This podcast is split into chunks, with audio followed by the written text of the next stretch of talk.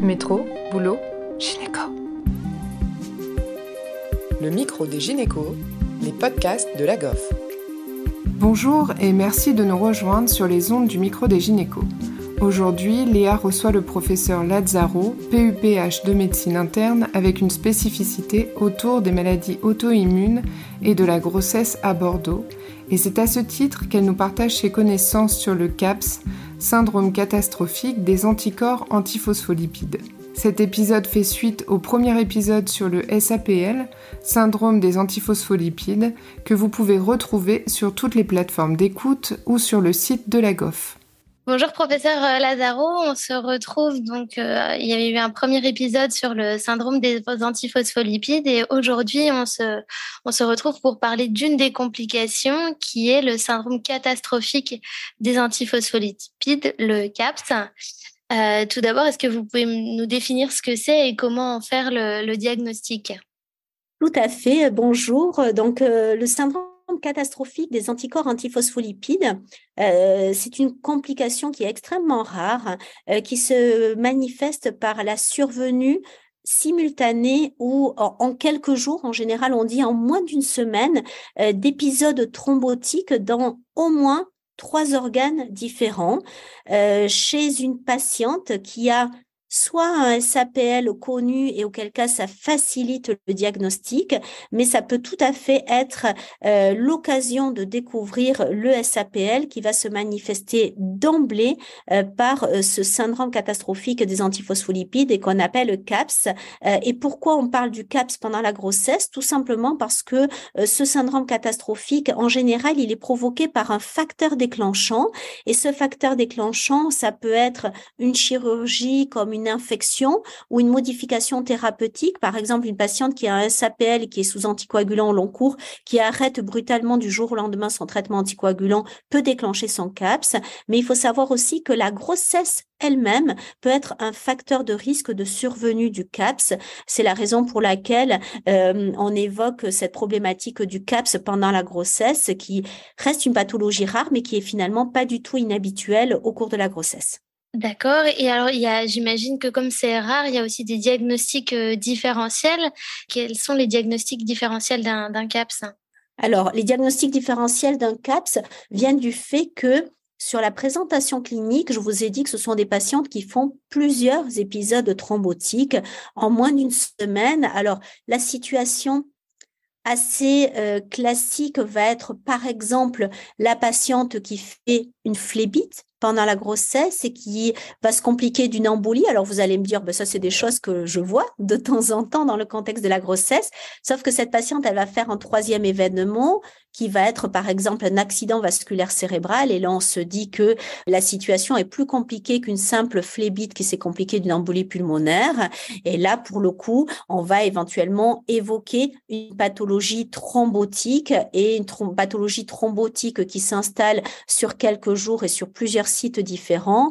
Ça, ça doit faire suggérer le cap. Sauf que ces patientes-là, elles peuvent aussi thromboser en microvasculaire. Et donc, ces patientes peuvent faire des microthromboses au niveau neurologique et présenter un tableau, par exemple, d'encéphalopathie ou de confusion euh, qui ne va pas forcément faire évoquer un CAPS d'emblée. C'est une patiente qui peut faire des microthromboses au niveau euh, du rein et qui va se présenter avec un tableau d'hypertension artérielle, voire d'hypertension artérielle maligne, avec un tableau neurologique qu'on va mettre sur le compte de l'hypertension artérielle maligne, mais en fait finalement le tableau neurologique c'est lié à la microthrombose cérébrale ou bien c'est une patiente qui va thromboser au niveau des surrénales et qui va se présenter avec une hémorragie surrénalienne ou une thrombose digestive qui va se manifester par des douleurs abdominales.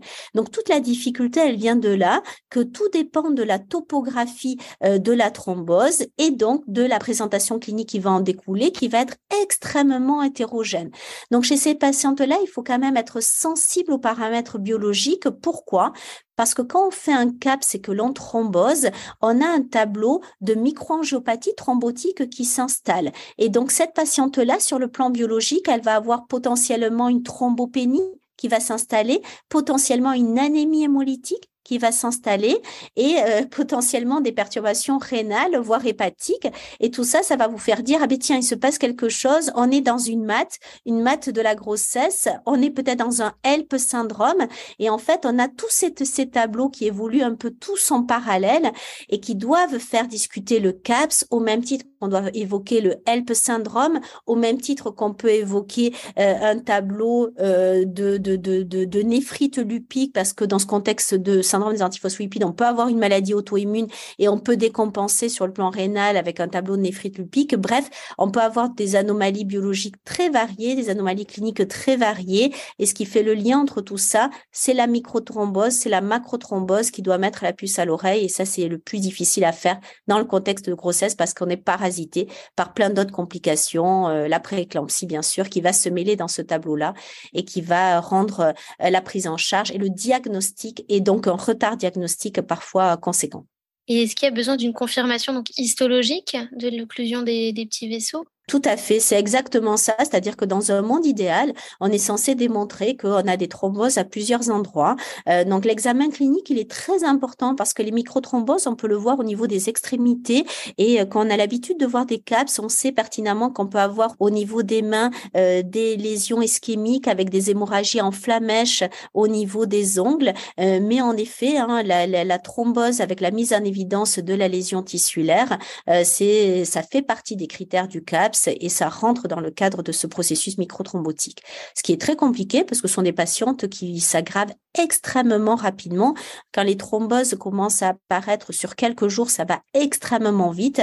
Et vous imaginez bien que euh, lorsqu'on n'a pas la notion de la présence d'antiphospholipides chez la patiente et qu'on recherche ces antiphospholipides, le résultat, on l'a pas en 24 heures. Donc souvent, il faut faire le diagnostic de CAPS euh, alors que le diagnostic et la recherche des antiphospholipides n'a pas été encore euh, effectué et euh, donc, c'est plutôt des événements thrombotiques, mais il y a aussi une baisse de plaquettes qui peut être associée, donc avec euh, une hémorragie plus facile aussi. Alors, en effet, ce sont des patientes qui, paradoxalement, vont avoir un tableau de microangiopathie thrombotique avec une thrombopénie qui peut être extrêmement profonde. Et comme vous le dites, la thrombopénie, elle expose la patiente à un risque hémorragique. Et pourtant, sur le plan thérapeutique, la clé du diagnostic repose sur le traitement anticoagulant parce que c'est le seul traitement qui va permettre de lever ce tableau microthrombotique et d'améliorer la situation clinique avec toute la complexité que cela peut représenter chez une patiente qui est enceinte et qui en parallèle, bien sûr, va thromboser ailleurs et notamment au niveau du, du placenta avec un risque obstétrical qui est absolument majeur. Donc la prise en charge, c'est une anticoagulation curative associée à des corticoïdes? Exactement. Donc la prise en charge en première ligne euh, dans le contexte de la grossesse et comme dans tout contexte euh, d'ailleurs, c'est l'anticoagulation efficace. Ça, c'est la clé de la prise en charge de ces patientes-là.